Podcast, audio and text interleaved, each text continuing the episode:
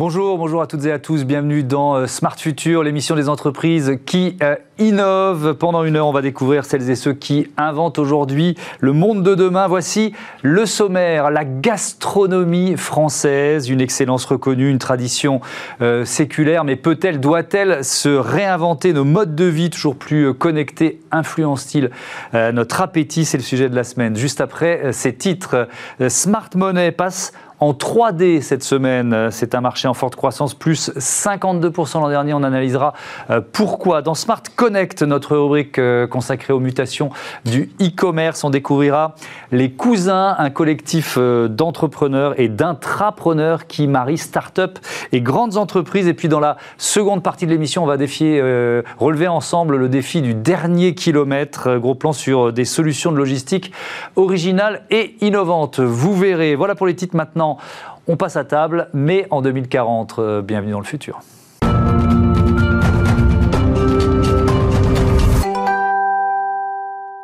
La gastronomie du futur, c'est donc le thème que je vous propose pour euh, commencer avec mes invités. Christophe Lavelle, bonjour. Bonjour. Bienvenue, vous êtes euh, biophysicien, chercheur au CNRS et au Muséum national d'histoire naturelle. Et puis vous publiez euh, Molécules, c'est aux éditions Les Ateliers d'Argol, la science dans l'assiette. avec nous également en visioconférence, j'accueille Virginie Bréjon de Saint-Quentin. bonjour, vous êtes enseignante-chercheur à à l'école euh, Ferrandi et euh, entrepreneuse culinaire, on peut dire ça comme ça, puisque vous avez un, restaurant euh, en Bretagne à, Saint-Suliac, la cabane à, manger. la, question, la, première question, elle est assez traditionnelle dans cette émission. je, vous, demande de vous projeter. Quand, vous imaginez, Christophe Lavelle, nos assiettes dans 10 ans, 20 ans, est-ce qu'elles sont forcément très différentes de celles d'aujourd'hui? Non, je pense qu'elles seront très similaires, de la même manière qu'elles étaient très similaires il y a 10 ans et il y a 20 ans. Mmh. Si on fait une photo de l'assiette, je pense qu'on est complètement incapable de dire à quelle époque on va se trouver, euh, pour une raison assez simple, c'est que l'alimentation est avant tout un fait culturel. Et la culture ne se change pas comme ça en 10 ans ou en 20 ans. Mhm. Euh, quand on va fouiller dans le détail, il y a des moyens de production qui vont sans doute évoluer, mhm. mais on aura peu ou prou euh, toujours le même genre d'ingrédients dans les assiettes. Peut-être moins de viande quand même, non? Voilà, mais après, c'est des tendances qui se dessinent. de même que dans l'histoire de la cuisine, il y a des modifications dans les manières de cuire, dans les assaisonnements, etc. Mais il n'y a rien de spectaculaire. On ne peut pas accepter le spectaculaire dans l'alimentation. Euh, un revirement total et une, transition brutale n'est pas acceptable pour quelque chose d'aussi fondamental mhm. que l'alimentation. Oui, donc culturellement, on ne pourrait pas euh, l'accepter en quelque sorte. Euh, Virginie, Bréjon de Saint-Quentin, pour, vous, vous êtes sur la même, la même idée Notre assiette, elle sera sensiblement la même dans 10 ou 20 ans? Oui, bien sûr. Ça, tout dépend à quel niveau on, pose cette question. Euh, on va toujours manger avec des couverts dans une assiette, euh, pas de gélules au menu euh, à proprement parler. mais il y a quand même des changements qui me semblent être assez importants et inévitables, qui vont être par exemple une végétalisation de l'assiette, une reterritorialisation de l'alimentation avec une redécouverte de certaines variétés endémiques qui changent aussi avec le climat. On voit qu'en Bretagne, maintenant on a du thé, du poivre, du gingembre, bientôt du vin. et puis certainement aussi des usages et des pratiques qui vont évoluer euh, avec, euh, par exemple, peut-être un retour d'un certain euh, plat à partager ou alors des pratiques plus éclatées tout au long de la journée avec des petites prises. Alors, on a des petits soucis techniques, j'espère qu'on va réussir à les régler avec Virginie Bréjon de Saint-Quentin. Qu'est-ce qui fait évoluer la gastronomie? Christophe Lavelle, fondamentalement, nos, modes de vie, euh, qu'est-ce qui l'a fait changer? Alors, ça peut être nos modes de vie, parce mhm. qu'effectivement, euh, notre manière de s'alimenter est très connectée à notre manière de vivre, donc ça soit par exemple à la, manière dont on travaille, donc si, si on est mobile ou pas mobile, mhm. si on le temps qu'on euh, s'octroie pour manger ou pas manger, bien sûr que ça, ça évolue. On voit bien qu'en ce moment, avec crise sanitaire oblige, les services de livraison ont explosé pour des raisons tout à fait d'époque mais c'est sans doute quelque chose qui va perdurer, cette, cette, facilité de se faire livrer à peu près ce qu'on veut quand on veut. Et ce qu'on appelle les dark kitchens, c'est-à-dire que des, des... vont avec, voilà, donc ils sont qui sont. Euh, donc c'est des cuisines sans euh, sans salle et sans terrasse. Hein, voilà, c'est des unités de, production, euh, comme des unités centrales qu'on a pour nourrir les centres hospitaliers ou les EHPAD. Hmm. sauf que là, c'est pour dans le cadre de la restauration commerciale, donc une offre qui peut être plus ou moins qualitative. Oui, on peut faire de la gastronomie de, qualité dans une dark kitchen. On peut faire de la gastronomie de qualité. Après, il y a les contraintes de livraison qui font que le dressage peut être un peu plus compliqué. Bien sûr. Euh, mais tout ça, c'est des choses qui se mettent en place et qui vont sans doute perdurer après la crise, bien sûr. Et, euh, mais dans notre manière de s'alimenter, il y a toutes les injonctions de l'époque. On voit bien qu'aujourd'hui, la notion de l'environnement est fondamentale, alors qu'on s'en foutait complètement il y a 30 ans, parce que mmh. c'était pas encore le réchauffement climatique était une, une idée tout à fait abstraite à l'époque. Ça devient concret, donc les gens, dans leur assiette, commencent à s'y intéresser de plus en plus et donc ça oriente les choix. Oui, et donc les chefs l'intègrent aussi à leur, à leur réflexion. C'est vrai que les chefs, il y a 20 ou 30 ans, euh, ils, proposaient, quelle que soit la saison, des produits qui pouvaient venir de l'autre bout de la planète, c'était pas un souci. C'était un non-sujet. Euh, l'environnement était un non-sujet, tout comme la santé était un non-sujet il y a 50 ans. Euh, on avait juste, enfin, il y a 60, 70 ans, on sortait de la guerre, il fallait manger. Il y a un moment où on a commencé à rappeler que manger, il fallait manger sainement.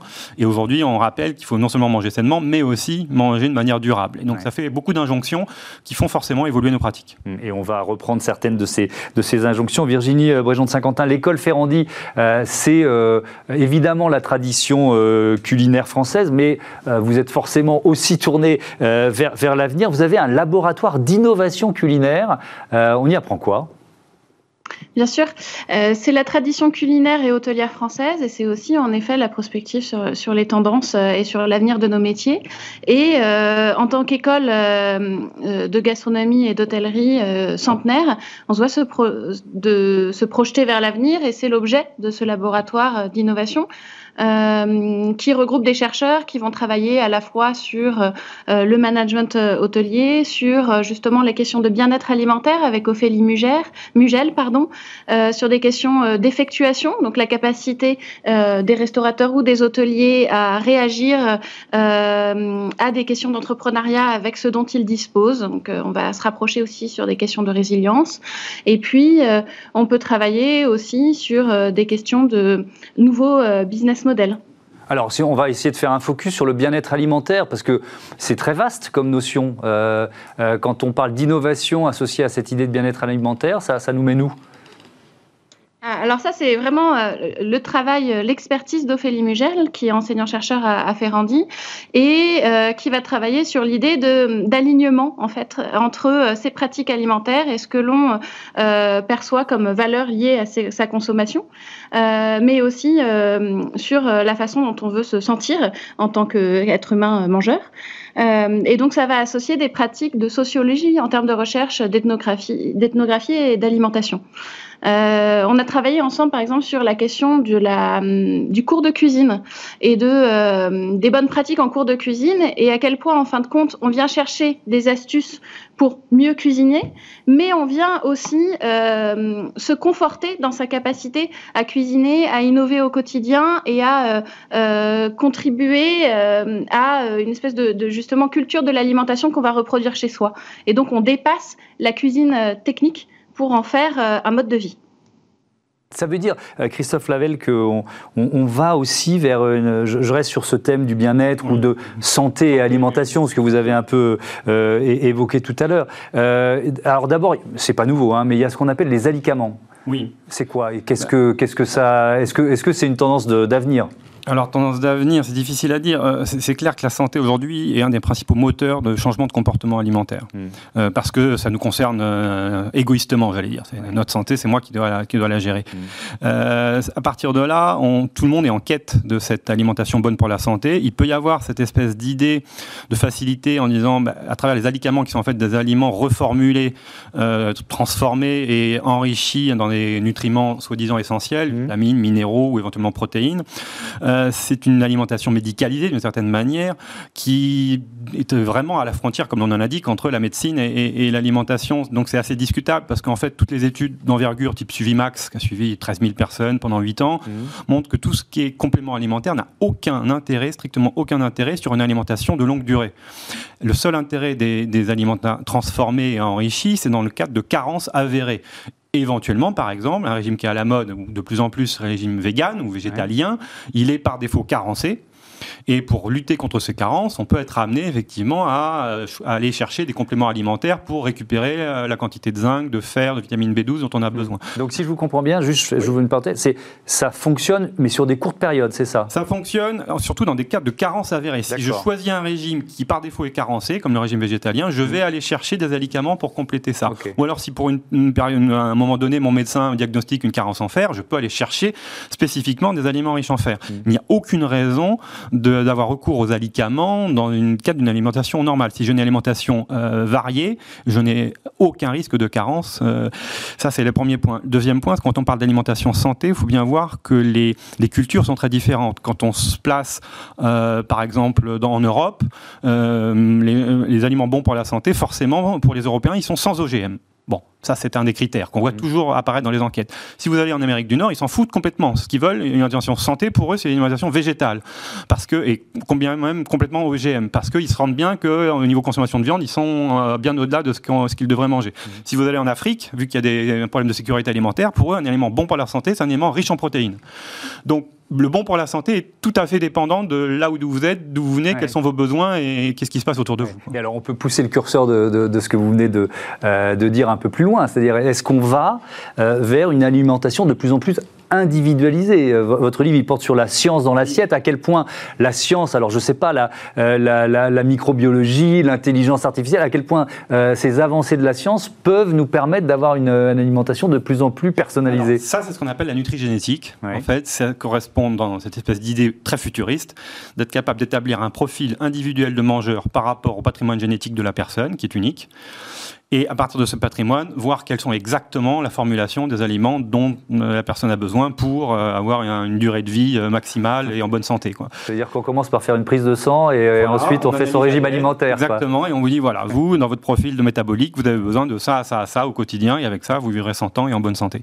Je ne sais pas si on y arrivera, je ne sais pas s'il faut souhaiter y arriver, mais en tout cas, c'est un peu l'idée qu'on a derrière la tête. Je connais des, des, biologistes qui sont aussi nutritionnistes et qui font ça, hein, qui proposent ça à des, à des, clients, évidemment. Euh, Virginie Bréjon de Saint-Quentin, est-ce qu'il y a des, aliments stars en ce moment, justement, sur, toujours sur ce thème de euh, santé et, alimentation?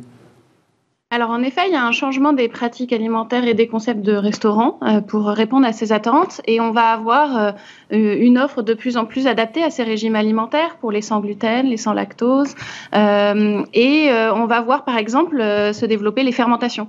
Euh, dans les boissons, beaucoup. On a eu du kéfir, du kombucha, euh, avec l'intérêt quand même de booster euh, l'apport en micronutriments de ces produits et donc de contribuer à une alimentation qui soit aussi potentiellement plus digeste en fonction des intolérances.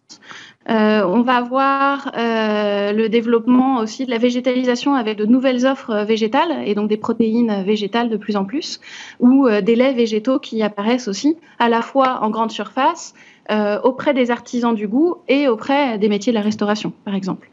À ce, sujet, euh, Ferrandi travaille avec AgroParisTech actuellement euh, dans le cadre d'une chaire en cas qui s'appelle Je mange vers le futur, avec tout un travail justement pour lever les freins à la consommation de légumes et se demander voilà comment est-ce qu'on peut accompagner la jeune génération dans l'apprentissage de la cuisine de légumes et l'intégration dans de nouvelles recettes. C'est intéressant parce que ni l'une ni l'autre, vous avez parlé d'insectes depuis le début de, de, ce débat. Peut-être parce qu'on parle de gastronomie et que ça fait rêver personne d'avoir des insectes dans l'assiette, mais Christophe Lavelle, c'est quand même potentiellement une tendance. C'est une tendance, là c'est indiscutable, et les levées de fonds sont conséquentes, y mmh. compris en Europe, avec, euh, on ne va pas citer d'entreprises, mais il y a quelques leaders, euh, même mondiaux, qui sont en France, en l'occurrence un leader. Et euh, pour l'instant, c'est assez, c'est une alimentation fantôme dans le sens qu'elle passe à travers le système agricole, euh, végétal et animal. Ce que je veux dire par là, c'est que la production d'insectes, pour l'instant, sert, d'une part, les déjections servent à l'agriculture euh, végétale, parce que c'est des, engrais azotés que ça permet de générer. D'autre part, les farines d'insectes servent, mais aux élevages type euh, volaille ou truite ou poisson d'élevage. Donc on les retrouve dans notre assiette, les insectes, mais à travers des produits dont on a l'habitude, c'est-à-dire des, légumes et de la viande et, des poissons.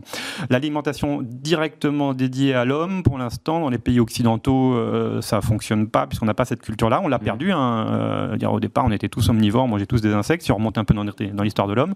Mais ça, on l'a perdu, et à l'heure actuelle, c'est voilà, les gens se régalent d'insectes et de larves d'insectes, grosso modo en Asie, en Afrique, en Amérique du Sud, ça fait plus de 2 milliards de personnes, mais le reste n'est pas encore amené, enfin n'est pas encore sans doute convaincu de ces insectes. Ça peut-être que ça viendra, mais il n'y en a peut-être pas besoin non plus. Pourquoi Parce qu'on raisonne toujours en disant on a besoin de protéines, mais les protéines, on peut les trouver ailleurs, euh, notamment dans tout ce qui est céréales, légumineuses et autres. Et ensuite, les insectes pourraient permettre de rendre plus vertueux, dans le sens plus écologique, les élevages. Aussi, pour l'instant, un des gros problèmes de l'élevage, c'est que justement, il y a un coût écologique exorbitant quand on élève euh, du bœuf ou, ou de la volaille. Et le fait d'avoir un apport protéique qui passe à travers des, des élevages d'insectes pourrait réduire l'empreinte carbone de ces élevages. Donc, du coup, rendre la viande plus facile à produire de cette manière. Donc il y, a, des, marges de progrès qui passent pas forcément par le fait de croquer directement un criquet. Virginie euh, Bréjon de 50 ans, on n'est pas prêt de voir des insectes à la carte de la cabane à manger? Euh, non, pas tout à fait. Euh, autour de... Quand on est dans un territoire où on a la chance d'avoir la terre et la mer, en fait, il y a une diversité de produits euh, localement qui est d'abord la première ressource à exploiter. et en effet, avec une végétalisation de l'assiette, déjà si on change les recettes qu'on apprend dans les lycées hôteliers, ce qui est vraiment en train de changer aussi dans les enseignements, notamment dans notre école, où à l'époque on avait 70% d'apport en protéines animales et 30% d'apport en fait en accompagnement de, végétaux, de, de légumes euh, aujourd'hui, on va passer plutôt sur un rapport 30-70 euh, qui va déjà permettre d'avoir un gros impact sur notre consommation de viande et puis développer des recettes qui sont euh, potentiellement végétales sans être affichées véganes comme telles, pas forcément militantes, mais comme étant partie de notre nouvelle culture culinaire. Est-ce que Virginie, les techniques culinaires, fondamentalement, elles, changent et elles sont amenées à changer? Alors, euh, elles vont pas changer fondamentalement, euh, c'est-à-dire qu'une cuisine va rester une cuisine. Il va y avoir la question de la cuisson, par exemple, et de l'apport du, chaud de différentes manières. Euh, en revanche, euh, il y a quand même un, retravail justement avec la question de la fermentation et du temps qui fait qu'on voit des laboratoires de fermentation se développer dans les restaurants et même chez les particuliers qui vont un peu accumuler les bocaux et les torchons par-dessus. Hein. On a vu pendant les confinements le développement du levain, probablement le, le kombucha qui apparaît. Peut-être qu'on va se mettre à faire notre fromage si on a un sixième ou un septième confinement. Euh, c'est cette perception du temps long euh, qui change et donc qui veut dire des ustensiles, mais plutôt ce qu'on appelle low-tech, pas forcément une hyper euh, mécanisation ou pas forcément un besoin d'intelligence artificielle absolue sur ces questions-là. Et d'un autre côté, on a en fait, euh, en effet, des solutions pour le coup euh, assez folles, comme euh, ces ingénieurs du MIT qui ont développé des robots qui cuisent et qui tournent et préparent les produits à la demande, vont remplacer d'une certaine manière une cuisine, mais certainement pas un chef qui lui est là pour au départ quand même sélectionner les produits et créer la recette. Pour terminer, Christophe Lavelle, on est où la France dans le, je sais pas, dans le classement de ceux qui inventent la, cuisine de demain? Est-ce qu'il est qu'il y a justement beaucoup de, euh, beaucoup de business, beaucoup d'argent qui est mis là-dedans Alors, il y a, ah bah, à part la question de l'insecte, dans laquelle effectivement on est pas mal placé, pour le reste, il faut reconnaître qu'on n'a pas trop la culture innovation, dans le sens que la gastronomie chez nous reste un sujet sérieux. Alors, je, attention à ce que je dis quand je dis ça, mais sérieux au sens, euh, c'est des valeurs qu'on modifie pas aussi facilement que ça. Mm. Donc, c'est vrai que l'innovation va se trouver en Californie, elle va se trouver en Israël, beaucoup. C'est là où on va. le steak de synthèse, ils sont très forts là-dessus. Aujourd'hui, tout ce qui est de synthèse, toutes les boîtes type euh, Memphis Meat, Beyond Meat, Impossible Food, Imaginary Dairy, etc. Toutes ces, toutes ces entreprises qui créent du simili euh, animal à partir de végétal, c'est aux États-Unis et en Israël principalement. Et nous, on est très euh, frileux par rapport à ça, pour des bonnes et des mauvaises raisons. Je ne vais pas rentrer dans le détail, mais voilà, on est. C'est clair que l'innovation culinaire, c'est pas, c'est pas forcément la, la, tête de, comment dirais-je, la, réputation de notre pays. Quoi. On a, l'histoire derrière nous qui fait qu'on n'est pas les, les premiers peut-être. Bah oui, on est d'accord. Merci beaucoup. Merci à tous les deux d'avoir euh, participé à, ce débat. Merci euh, Virginie Bréjon de Saint-Quentin et merci à l'école Ferrandi. Puis je, rappelle Christophe le, titre de votre livre Molécules, la, la science dans l'assiette, publié aux ateliers euh, d'Argol. Euh, à très bientôt sur euh, Bismarck. Allez, tout de suite, on parle d'argent avec le secteur, le marché de l'impression 3D. Retrouvez Smart Money au cœur de Smart Future avec eToro, leader mondial des plateformes de trading social.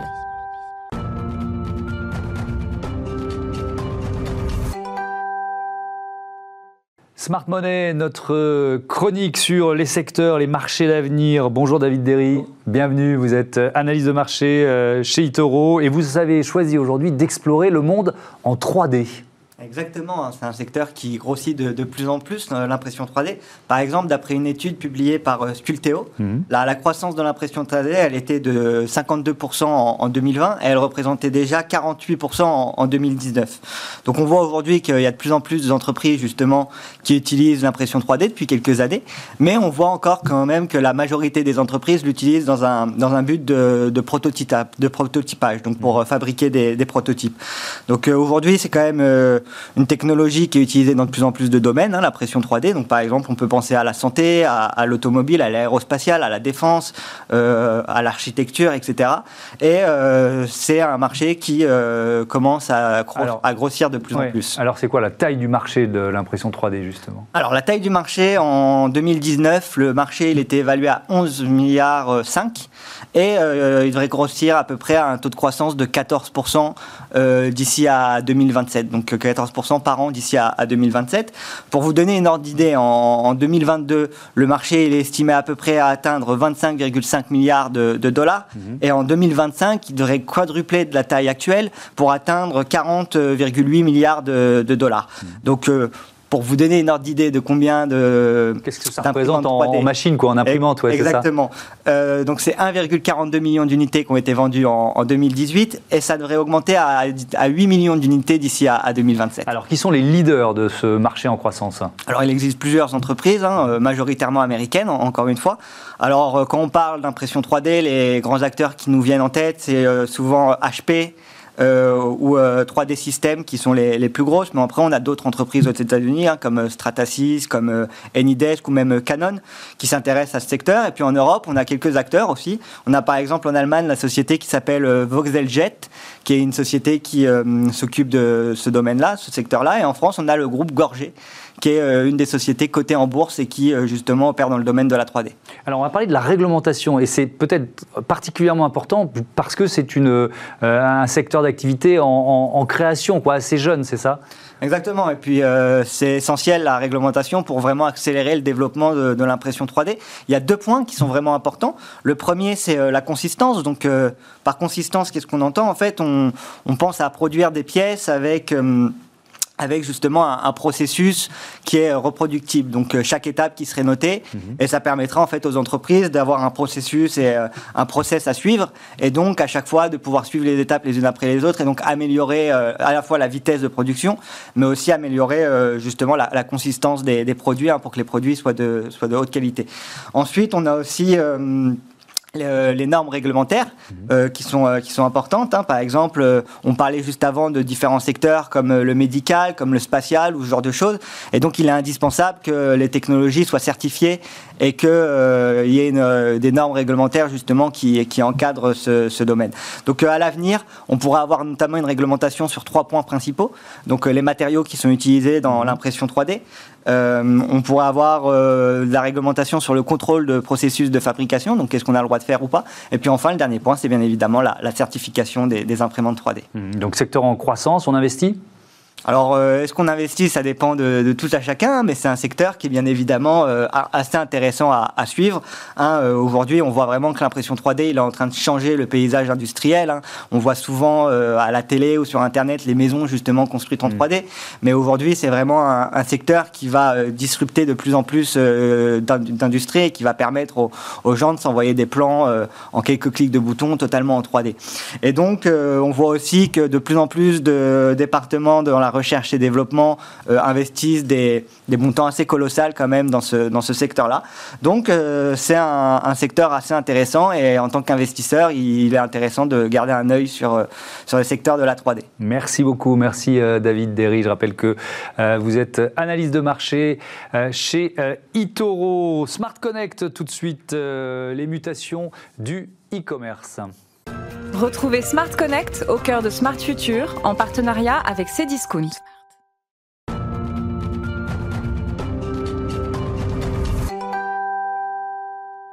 Smart Connect avec les cousins aujourd'hui. Euh, bonjour Grégoire de Montaigu. Bonjour Thomas. Bienvenue. Vous êtes euh, l'un des fondateurs de ce collectif. Les cousins, de quoi s'agit-il? Les cousins est effectivement un collectif d'entrepreneurs au service de la réussite de la transformation digitale des entreprises. On est parti en fait d'une idée très très simple. Mmh.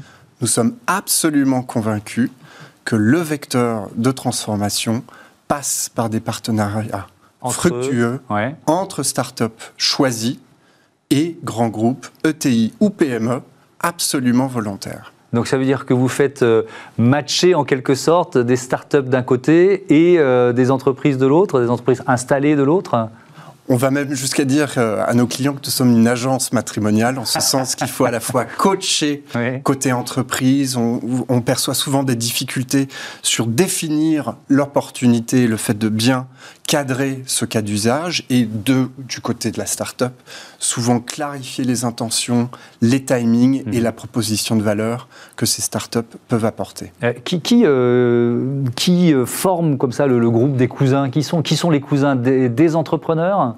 Alors, ouais, en fait, on a trois, trois grands piliers.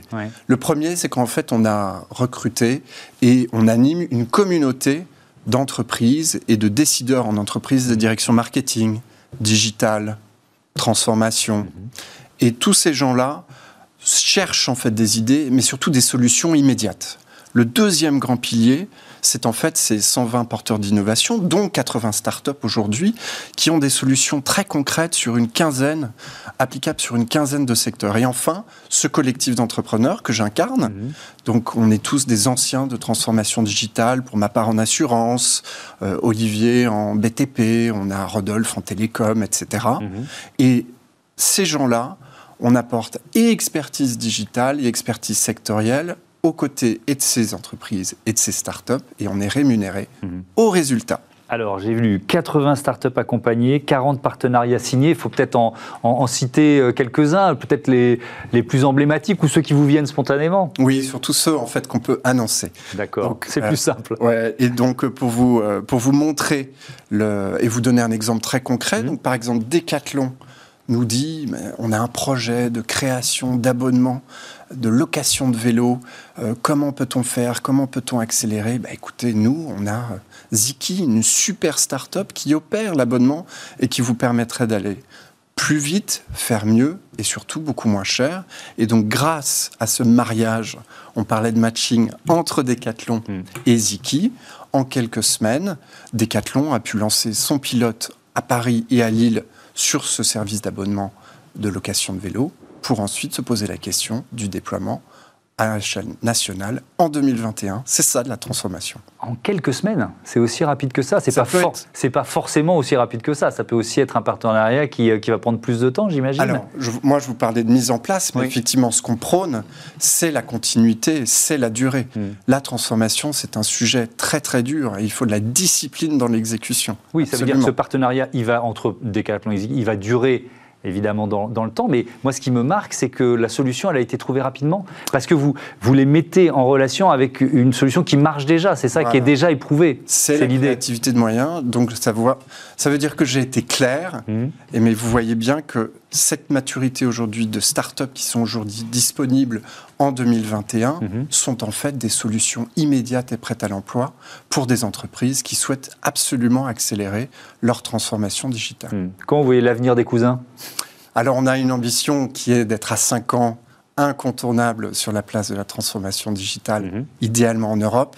Et c'est vrai que c'est notre moment. Donc en 2021, on a un volume d'affaires cumulées de 100 millions d'euros à peu près sur 14 projets confidentiels dont on, malheureusement on ne peut pas mhm. encore euh, annoncer, mais c'est des projets de lancement d'offres en assurance, de lancement de projets en énergie sur les certificats d'économie d'énergie, de shop-in-shop en e-commerce sur des marketplaces pour des marques.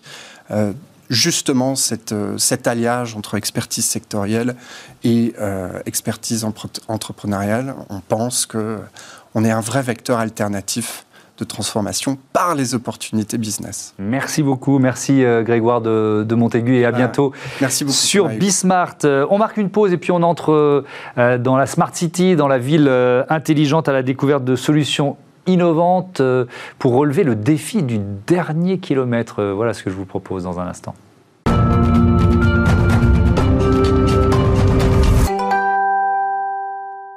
La seconde partie de ce Smart Future, Smart Future, votre émission euh, hebdomadaire euh, sur les innovations. Comme chaque semaine, cette demi-heure, elle est consacrée à euh, la Smart City, la ville intelligente. Tout à l'heure, dans Smart Move, notre zoom sur les nouvelles mobilités avec Moveit, l'application de mobilités urbaines présente dans plus de 3200 villes dans le monde et une cinquantaine en France. On va découvrir aussi ensemble les projets d'Amazon, notamment ce brevet déposé pour un entrepôt immergé, vous avez bien entendu. Euh, mais d'abord, et ça en fait partie, on relève ensemble le défi du dernier kilomètre. Il est majeur en France avec 10 millions de livraisons et d'enlèvements par jour. Réinventons la mobilité de demain dans Smart City avec SEAT. La logistique urbaine, ce euh, dernier kilomètre qui euh, mobilise la supply chain, c'est le thème de notre débat avec euh, Gilles Olichon. Bonjour. Bonjour. Vous êtes le directeur de Air Marine. On va parler de drones avec, avec vous. Et puis avec nous en visioconférence, Nicolas Duvaux, le président de Carriole. C'est quoi les carrioles, Nicolas? Bonjour, les carrioles, c'est des remorques électriques pour vélos qui, remplacent, qui permettent de remplacer des véhicules utilitaires sur le dernier kilomètre pour des applications de livraison en B2B essentiellement et on rentrera dans le détail évidemment euh, euh, avec vous. Peut-être quelques chiffres pour, euh, pour commencer, pour poser un peu les, les enjeux de ce défi. 10 millions, je l'ai dit à l'instant, de livraisons et d'enlèvements par jour. Ça représente ces, livraisons, cette logistique urbaine, 20% du trafic urbain, 30% des émissions de gaz à effet de serre, 40% des émissions de particules fines, chiffres fournis par nos confrères des, des échos. cette tendance, elle doit s'accentuer euh, dans, les, dans les prochaines années, Gilles Olichon alors oui, elle doit s'accentuer parce que euh, ne serait-ce que le euh, e-commerce se multiplie année après année mhm. et, et les, les, voiries ne sont pas extensibles. Aujourd'hui, il est cherché d'autres solutions que de, de, la voirie terrestre pour déplacer les objets, qu'ils viennent du e-commerce ou qu'ils soient des échanges entre, entre un en B2B, mm. un, prestataire et euh, un, fournisseur. Mm. Et, on parlera des, drones dans un instant avec vous. Euh, peut-être la même question, Nicolas Duvaux, sur ce, euh, l'accroissement, enfin la, continuation, on va dire, de cette tendance. L'année 2020, on a vu les, volumes de commandes en, en ligne progresser. On parle d'un doublement d'ici 2025, c'est ça?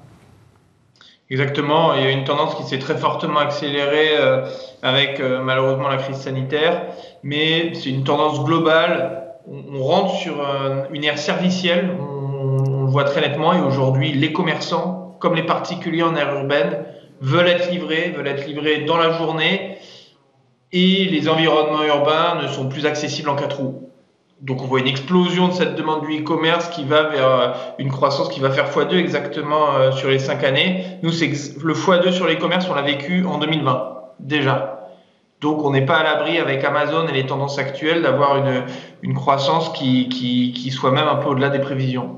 Oui, puisqu'on dit euh, un, milliard et demi de commandes euh, en 2020 et on parle de, de, 3 milliards en 2025. Donc vous nous dites que ça pourrait même aller euh, au-delà de ces, de ces prévisions. Et donc, et vous êtes là pour en parler l'un et l'autre, il faut trouver des alternatives aux camions et aux camionnettes. Alors Gilles Olichon, le drone. Le drone, ça peut. Alors techniquement, ça peut être une solution déjà. Ça, on peut expliquer ça. Alors oui, très, très facilement, puisque enfin, très facilement. Euh, sur le papier, oui, très facilement. Mm. Après, il y, a une problématique de sécurité. Euh, faire survoler euh, des, la population par un drone, c'est un défi. Mm. défi qu'on doit imposer à la population.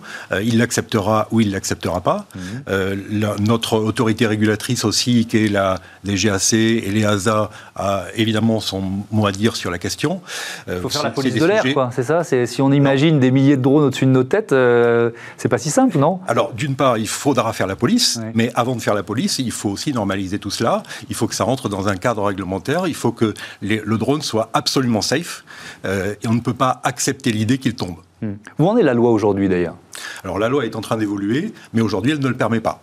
Pas du tout en France? Euh, Pas du tout en France. Et ailleurs? On peut à ma connaissance, elle n'existe pas non plus. Alors, certes, on peut aménager des couloirs où on va sécuriser le, le, sol de manière à ce que le drone puisse passer et qu'il ne, s'il tombe, il ne fera de mal à personne. Mhm. mais ça n'est aujourd'hui que des tests qui, pour passer à une phase exploitable, bah, il faut une régulation et puis il faut aussi que la population l'accepte. Oui, évidemment, il y aura un, aspect psychologique euh, à, travailler. Euh, Nicolas Dugo, votre solution, elle est terrestre, hein, on revient sur le bon vieux plancher des vaches. Euh, qu'est-ce que vous proposez pour remplacer les véhicules utilitaires? Vous l'avez dit en quelques mots tout à l'heure, mais je voudrais qu'on rentre un peu dans le détail de la, de, la technologie. elle s'appelle Captor, c'est ça votre technologie? Exactement. Alors nous, on est parti sur une technologie très pragmatique. Pour que vous compreniez, on s'est simplement dit que le seul véhicule aujourd'hui qui circulait de manière assez agile dans le milieu urbain, c'était le vélo, mais qu'aujourd'hui, il n'y a rien qui lui permette de transporter de 300 à 400 kilos et donc de transporter du volume et du poids et de remplacer de l'utilitaire. Donc nous, on s'est simplement dit, bah, plutôt que de travailler sur des technologies un peu complexes, on va aller travailler un outil qui existe depuis la nuit des temps, qui est la charrette, et on va lui mettre un peu d'intelligence. Et donc, on a inventé des charrettes intelligentes et électriques, si vous voulez, et donc, c'est ce que vous voyez là, des pick-up et des UTR, c'est des remorques électriques pour vélo, qui ont différents formats, qui ont un format fermé, comme vous le voyez, qui peuvent être un fourgon, ou des formats ouverts, comme un pick-up. Et le principe, c'est que vous l'utilisez derrière n'importe quel type de vélo, votre vélo Décathlon, un vélo, un des 20 000 vélos de la Poste, un Vélib, et elles vont vous permettre de transporter jusqu'à 250 à 300 kg de charge sans aucun effort. Alors, j'ai du mal à comprendre. Ça veut dire que le vélo lui-même n'est pas électrique, c'est ça hein? Le vélo n'a pas besoin d'être électrique. Le, notre carriole, via la technologie Captor, en fait, ressent en temps réel l'effort que fait le vélo sur l'axe qui est lié à la selle. Donc vous, vous démarrez, la remorque le sent et elle va démarrer ses moteurs pour s'effacer que vous ne la sentiez pas à vélo. Résultat des courses, vous avez l'impression de faire du vélo, mais vous êtes capable de livrer 11 bacs de livraison chez Monoprix et donc de faire le boulot que ferait un véhicule utilitaire. Donc en fait, c'est presque la remorque qui pousse le vélo, si je vous comprends bien. Exactement, vous avez tout compris. ok. Et donc, vous avez, qui, sont vos clients? Parce que c'est, on parle d'avenir dans cette émission, mais là, euh, voilà, c'est des solutions qui existent aujourd'hui et, qui vont se développer. Qui sont vos clients aujourd'hui? Alors en fait, on a trois lignes de clients. Euh, on a des clients qui vont travailler dans la grande distribution, la distribution de matériaux, donc, par exemple, tout simplement, Bricorama à Paris a des carrioles et permettent de livrer euh, les particuliers qui vont acheter euh, des équipements. Et ils vont leur permettre de faire une offre de livraison euh, bah, très peu chère parce qu'ils livrent rapidement en carriole. Donc, Bricorama, Monsieur Bricolage. Chez les pros, la plateforme du bâtiment. La plateforme du bâtiment, c'est rigolo. ils ont remplacé 100% de leur livraison en camion dans Paris par des livraisons en carriole aujourd'hui. Et euh, d'autres clients très connus, Monoprix, si vous, si vous habitez à Paris, il y a quelques années, vous voyez des vannes Monoprix euh, livrer les consommateurs. Aujourd'hui, Monoprix, ils ont remplacé 150 véhicules utilitaires par 150 carrioles dans Paris. C'est des grosses caisses bleues que vous devez voir derrière des vélos devant vos Monoprix. Mhm. Et ils livrent directement les clients finaux. Puis après, on a d'autres types d'utilisateurs, Kiloutou, Loxam, qui vont livrer du petit matériel.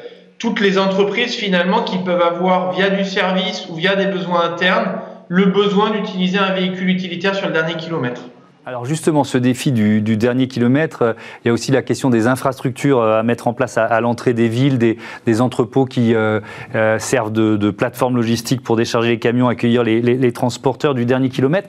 Mais il y a la question de, du, temps et, de la distance entre cet entrepôt et le centre-ville. un drone, Gilles Olichon, si on rentre dans les détails techniques, un drone, ça peut livrer euh, quel type de colis et jusqu'à quelle distance? Alors vous allez me dire, ça dépend de la taille du drone, j'imagine, mais euh, euh, c'est quoi la réponse à cette question? Alors, ce qui est aujourd'hui admis par les gens qui travaillent dessus, c'est que de 3 à 5 kilos, on déplace déjà plus de 80% des colis. D'accord. Donc ça veut dire que vous pouvez avec un drone euh, euh, opérer sur 80, on va dire 80% du, marché. Donc c'est déjà pas mal. Et il faut un drone de quelle, de quelle taille pour porter un, paquet de 3 à 5 kilos? Je, le montre moi. Ça fait quoi? Ça fait cette envergure-là à peu près? ou un, peu, plus, grand? Un, peu, plus, grand? Oui, un peu plus. Euh, pour 3 kilos, on va être aux, entre 10 et 15 kilos de masse au décollage du drone. D'accord. On, dit assez couramment que euh, euh, sur un drone, il y a un tiers du, de la masse euh, qui est par toute la, la cellule du drone, mhm. un tiers pour emmagasiner l'énergie et un tiers de charge utile. Alors, on voit au moment où vous parlez des images qui, sont, qui nous projettent un peu dans ce que pourrait être l'avenir du, du, drone dans, dans, votre entreprise. Ça s'appelle le Pélican. comment il fonctionne? Décrivez-nous, vous pouvez me regarder, décrivez-nous ces images. Alors, euh, le, il, résulte déjà euh, d'un cahier des charges qui est que le drone ne doit pas tomber. Euh, même s'il fait une collision en vol contre un oiseau, contre un autre aéronef, contre un système au sol, une grue, il ne doit pas tomber. Donc, on, a euh, développé une solution qui euh, permettait de, qu'il ne tombe pas parce qu'il bénéficie de deux moyens de sustentation. D'abord, c'est une aile volante, et d'autre part, il a des propulseurs euh, intégrés dans les ailes et qui lui permettent justement de pouvoir se sustenter même si la voilure avait un gros choc. Ok, donc il tient, il tient en l'air même en cas d'accident. Ça, c'est ça. c'est le premier élément. Ce qu'on voit sur les images, c'est qu'il a une sorte de je ne sais pas quel terme employer, mais de, euh, de, coffre intérieur euh, qui, lui permet de livrer euh, le colis dans, dans, un, dans un espace prévu, prévu pour ça C'est comme ça que vous l'avez imaginé? Alors, ce qu'il faut dire aussi, c'est que le, le drone ne suffit pas à régler cette, cette problématique-là. Mmh. Il faut aussi que le drone puisse se poser pour pouvoir euh, récupérer un nouveau colis ou livrer ce colis-là. Hmm. Et il faut savoir aussi que euh, en ville, l'aérologie, c'est-à-dire euh, le, vent qui passe sur le sur la rugosité du sol et sur les maisons, la rugosité est importante. Hmm. Eh bien, l'air est perturbé.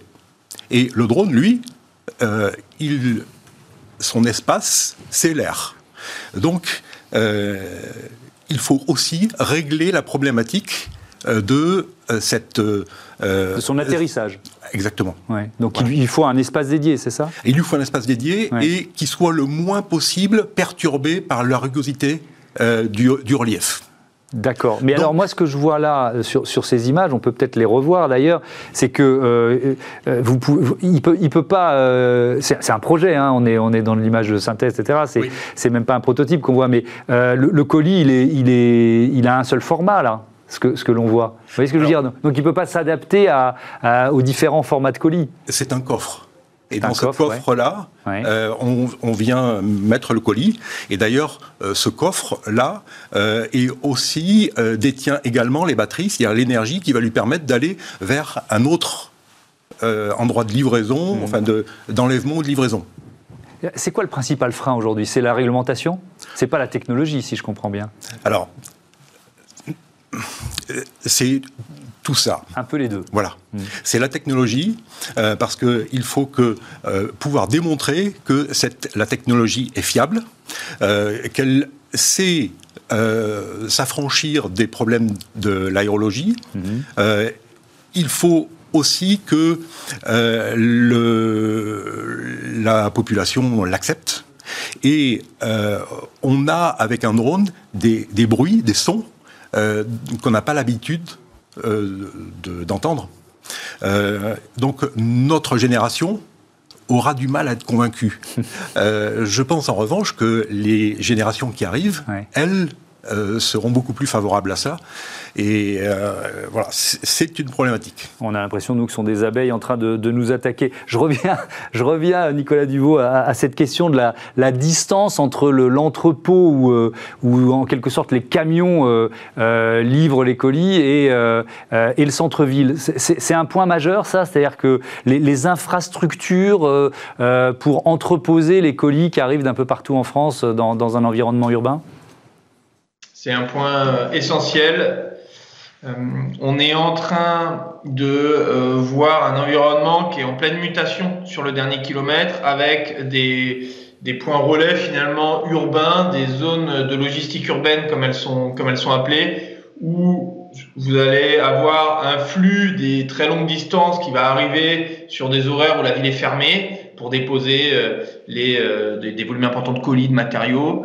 Et vous allez avoir la journée de cette zone de, de logistique urbaine des véhicules qui vont rayonner. Alors ça peut être des carrioles, ça peut être des petits véhicules électriques, des vélos cargo. Et c'est comme ça que le paysage urbain est en train de se réinventer autour du dernier kilomètre.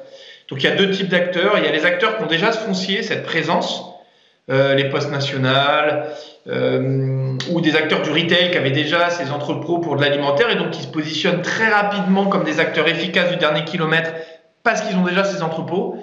Et puis il y a tous les acteurs traditionnels qui ne les avaient pas qui, il y a 10 ans, 20 ans, bah, continuait à, arriver avec le camion sur le dernier kilomètre depuis, depuis l'autoroute, qui aujourd'hui ne peuvent bah, en fait plus le faire, hein, que ce soit d'un point de vue écologique, mais aussi économique. C'est d'ailleurs le, premier sujet, c'est euh, le temps de circulation sur le dernier kilomètre, c'est la première pénibilité qui fait que les acteurs traditionnels vont vers des nouvelles mobilités. Et pour ces acteurs-là, eh ben, ils sont dans l'obligation de faire des partenariats avec des structures qui vont leur permettre d'avoir des zones urbaines de stockage. Oui, alors on a fait, euh, dans, cette émission, on avait fait un débat sur les parkings du futur et, je vois que la ville de Lyon vient de décider de créer euh, un, site, un site internet qui met en relation les, commerçants et les professionnels de la livraison décarbonée, comme, euh, comme vous d'une certaine façon, et qui gère ce, site, c'est Lyon Parc Auto, qui possède 35 parkings dans la, dans la ville de Lyon. Donc on est, on est aussi dans, voilà, il faut inventer de nouveaux lieux de stockage, c'est ça? Et, voilà, bah, l'exemple est criant. Euh, on a des entreprises historiques qui ne sont pas des logisticiens, qui ne sont pas dans le retail, qui ont des lieux de stockage, donc Lyon Parc Auto, mais beaucoup d'autres entreprises qui à l'époque stationnaient beaucoup de véhicules particuliers. Ces entreprises vont être des partenaires de la logistique de demain parce qu'elles vont mettre à disposition des zones de logistique urbaine. Et d'ailleurs, elles vont devoir faire monter, euh, elles vont devoir électrifier ces zones parce que la logistique urbaine va se faire avec des véhicules de plus en plus électriques ou au gaz, mais il va falloir mettre des moyens de recharge dans ces espaces-là. Hmm. Mais c'est exactement ça. Le stationnement urbain fera partie intégrante de, de, la logistique du dernier kilomètre. Hmm. Ils vont accueillir des flux. Oui, restez avec nous, pardon de vous interrompre. On va, on va continuer, on reste dans, cette, euh, dans, dans, ces défis, dans cette euh, logistique avec la chronique d'Olivia euh, Hieré-Dobré. On va parler d'Amazon.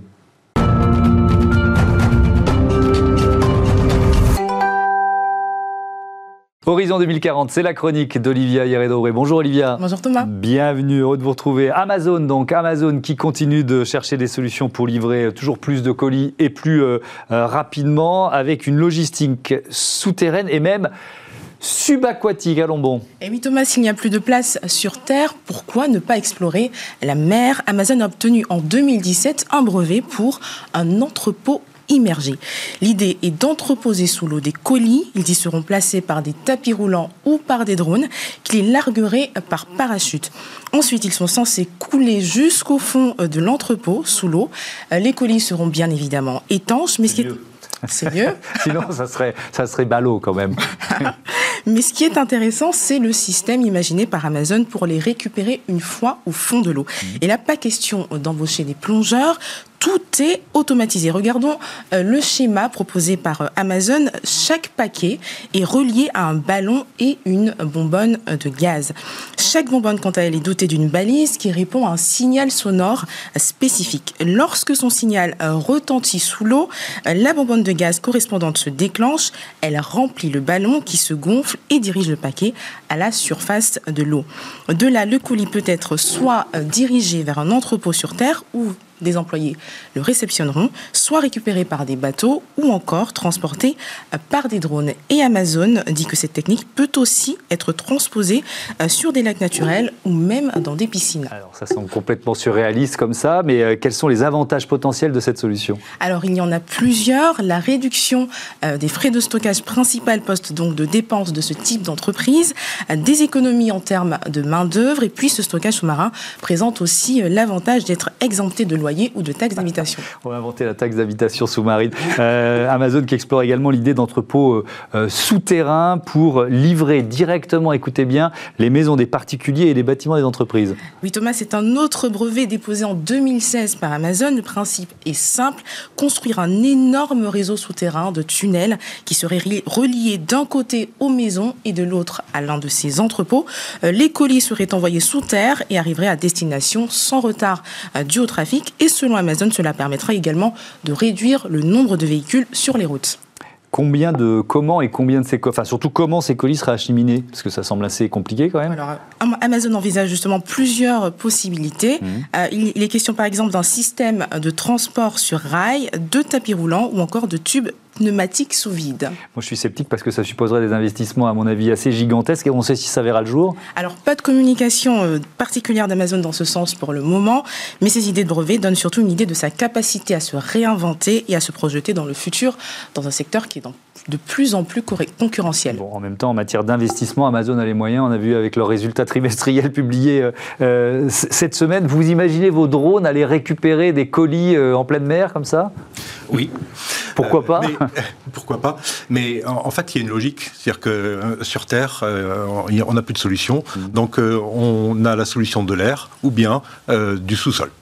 Et on voit qu'Amazon euh, euh, dépose des kyriels de brevets parce que, euh, Olivia, voilà, on, les cite souvent dans, vos chroniques parce que voilà, ils, déposent des brevets. On verra bien ce qu'ils en font. Merci beaucoup. Merci à tous les deux d'avoir participé à ce débat qui était passionnant sur ce défi du dernier kilomètre. On reste sur ce thème des nouvelles mobilités avec Smart Move.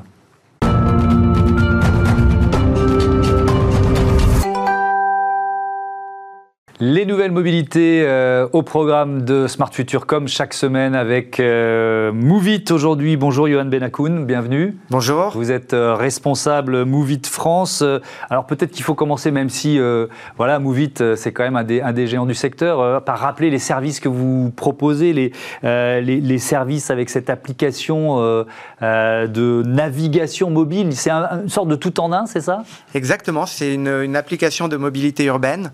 L'application la plus téléchargée euh, au monde aujourd'hui, puisqu'on a plus de 950 millions d'utilisateurs. Donc, euh, on approche le milliard d'utilisateurs, ce qui est assez impressionnant. Et euh, donc, Movit, c'est un, une application très simple qui vous permet d'aller d'un point A à un point B et qui vous donne les différents itinéraires possibles avec le coût du trajet et l'ensemble des mobilités qui se trouvent à proximité de, de l'endroit où vous êtes pour faire ce trajet-là. Donc vous pouvez très bien commencer une, une partie de, la mobilité ou de votre trajet avec, euh, avec du Vélib par exemple sur mhm. Paris, puis ensuite enchaîner avec votre bus ou les transports en commun, et puis terminer soit à pied, soit avec euh, une trottinette électrique ou un, ou un City Scoot, par exemple, qui sont des partenaires hmm. euh, qu'on a au sein de l'application Movit. Oui, c'est ça, parce que ça suppose aussi de, nouer des partenariats Exactement. Donc, on va nous chercher localement hmm. euh, l'ensemble des partenaires les plus appropriés, parce qu'on n'a pas vocation à mettre tout le monde dans l'application, mais vraiment apporter de la valeur sur les trajets pour les utilisateurs. Donc, comment vous choisissez ces partenaires? Quels critères? Notoriété, euh, offre différenciante, demande de la part des utilisateurs, puisqu'on a la capacité de pouvoir communiquer et interagir avec nos utilisateurs. Mhm. Euh, donc on sait un peu quels sont leurs besoins. Et puis on suit aussi les tendances. On a vu pendant, euh, pendant la période Covid et le premier confinement, mhm. juste après ce confinement, on a vu un essor assez impressionnant euh, des déplacements en vélo sur Paris, mais également sur l'ensemble du territoire français. Et donc, bah, on s'adapte et on offre justement hmm. euh, ces services-là pour euh, les usagers. Alors Movit, c'est une histoire d'entreprise partie d'Israël, devenu un géant mondial. Vous avez été racheté par Intel il y a un an, c'est ça? Exactement. Et, donc ça, ça, veut dire, vous avez donné le chiffre, on va arriver au milliard de, de, téléchargements, mais ça veut dire combien de villes dans le monde et en France? Alors pour vous donner un, aperçu, aujourd'hui, Movit qui a été lancé en 2012, hmm. donc il y a à peu près 8-9 ans maintenant, hmm. aujourd'hui c'est plus de 3500 villes on ouvre une ville toutes les 24 heures, ce qui est assez euh, vertigineux, hallucinant. Euh, et on est présent dans plus de 112 pays. Euh, l'application est disponible en 45 langues. Donc c'est vraiment une vraie grosse machine de guerre. Vous pouvez prendre l'application, l'utiliser à Paris. et puis demain, vous allez à Bordeaux, vous allez à Nevers, vous allez à Dax, vous allez à Menton. Hmm. quelle que soit la taille de la ville, on essaie de couvrir au maximum un territoire. Et sur le territoire français, on couvre à peu près 70% du territoire. 70% du, territoire. Alors il y a notamment un indice des transports en commun, j'ai vu ça, ça, fonctionne comment? Euh, C'est assez simple. Nous, en fait, ce qui se passe, c'est qu'on on suit euh, les déplacements. Donc on est, on est RGPD compliant, c'est-à-dire qu'on, bien évidemment, on ne trace pas euh, les utilisateurs, on ne sait pas qui vous êtes puisqu'il n'y a pas de création de compte sur Movit, donc on ne sait pas si vous êtes un homme, une femme, quel âge vous avez.